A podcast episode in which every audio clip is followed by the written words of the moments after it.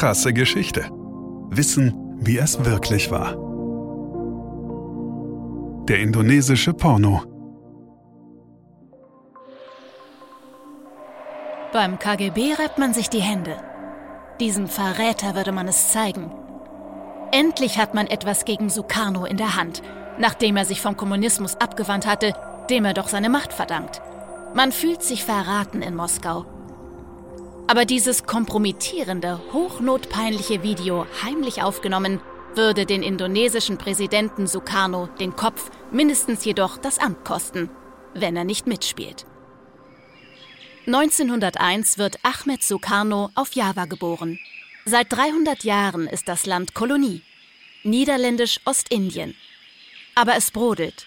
Wie in China, Indien und auf den Philippinen wächst der Widerstand gegen die ausbeuterische Kolonialmacht. Schon als Student in Jakarta gründet Sukarno Anfang der 20er Jahre eine nationalistische Studentenvereinigung, die die Unabhängigkeit anstrebt und aus der bald seine politische Partei PNI hervorgeht. Er wird zum Mittelpunkt der Bewegung. Regelmäßig handelt er sich Ärger ein mit den niederländischen Kolonialherren, die ihn ins Gefängnis stecken und später ins Exil schicken.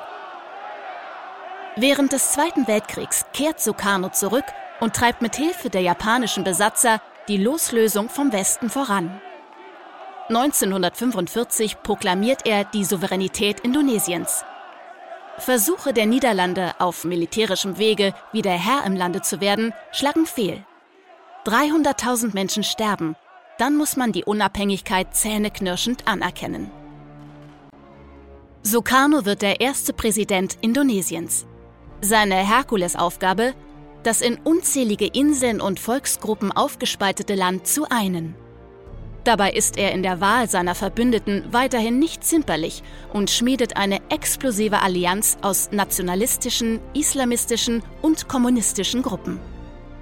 Außenpolitisch verbündet er sich mal mit der Sowjetunion und China gegen die USA, mal mit dem Westen gegen die kommunistischen Staaten. Ein unsicherer Kantonist für alle. Nein, zimperlich ist er nicht. Und auch sein Privatleben gestaltet er alles andere als orthodox. Ein ausschweifendes Sexleben wird ihm nachgesagt. Zahlreiche Kinder aus sieben Ehen sind Zeugnis seiner ungestümen Virilität. Als Künstler werde er eben von dem angezogen, was die Sinne beglückt, formuliert Sukarno es selber. Dies ist der Hebel, an dem sowohl der Geheimdienst der USA als auch der der Sowjets ansetzen wollen. Beide haben die gleiche Idee. Da alle anderen Versuche, Sukarno zuverlässig auf die eigene Seite zu ziehen, nichts fruchten, will man ihn zwingen, erpressen, mit Sextapes. Die CIA versuchte es mit einem Sukarno-Doppelgänger. Das Ergebnis ist jedoch wenig glaubwürdig, denn man sieht in dem grobkörnigen Filmchen nur einen eher mexikanisch wirkenden Mann und eine etwas verwahrloste Frau beim Geschlechtsverkehr. Und auch mit dem einen anschließend professionell gedrehten Porno mit dem Arbeitstitel Happy Days, bei dem der männliche Hauptdarsteller eine Sukarno-Latexmaske trägt, überzeugt nicht wirklich. Da ist die Gegenseite erfolgreicher.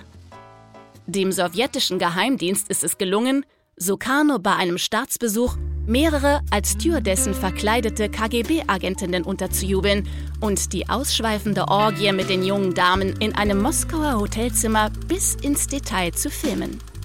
Jetzt hat man ihn am Kanthaken, freut man sich schon in der KGB-Zentrale und schreibt genüsslich einen erpresserischen Brief, um den unsittlichen Präsidenten des eher prüden Landes gefügig zu machen.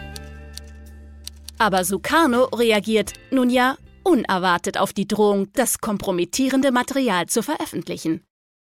Er lässt dem russischen Geheimdienst eine Antwort zukommen, in der er nicht nur entspannt verkündet, dass es ihm vollkommen gleichgültig sei, ob der Film veröffentlicht würde oder nicht, sondern den sowjetischen Geheimdienst sogar darum bittet, ihm doch umgehend gleich mehrere Kopien seiner wilden Sexnacht mit den zahlreichen attraktiven Russinnen zukommen zu lassen.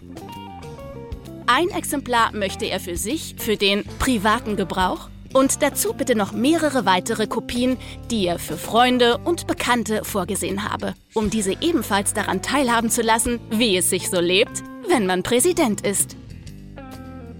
Bis 1967 bleibt Sukarno Präsident Indonesiens, bevor General Suharto ihn entmachtet und ablöst.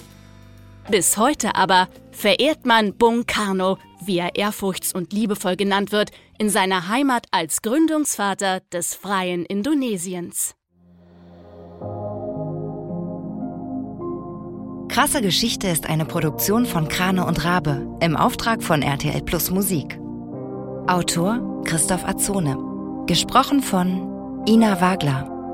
Produktion, Redaktion und Regie Christoph Azone, Denise Köppen, Katrin Rath, Ina Wagler, Sabrina Gottschild-Vetter und Markus Krane. Ton und Schnitt Benjamin Sammer, Lukas Wieland, Jean Leclerc, Axel Rabe und Markus Krane. Falls es euch gefallen hat und ihr keine weiteren Folgen verpassen wollt, freuen wir uns, wenn ihr diesen Podcast abonniert und weiterempfehlt. Danke fürs Zuhören. Bis zum nächsten Mal.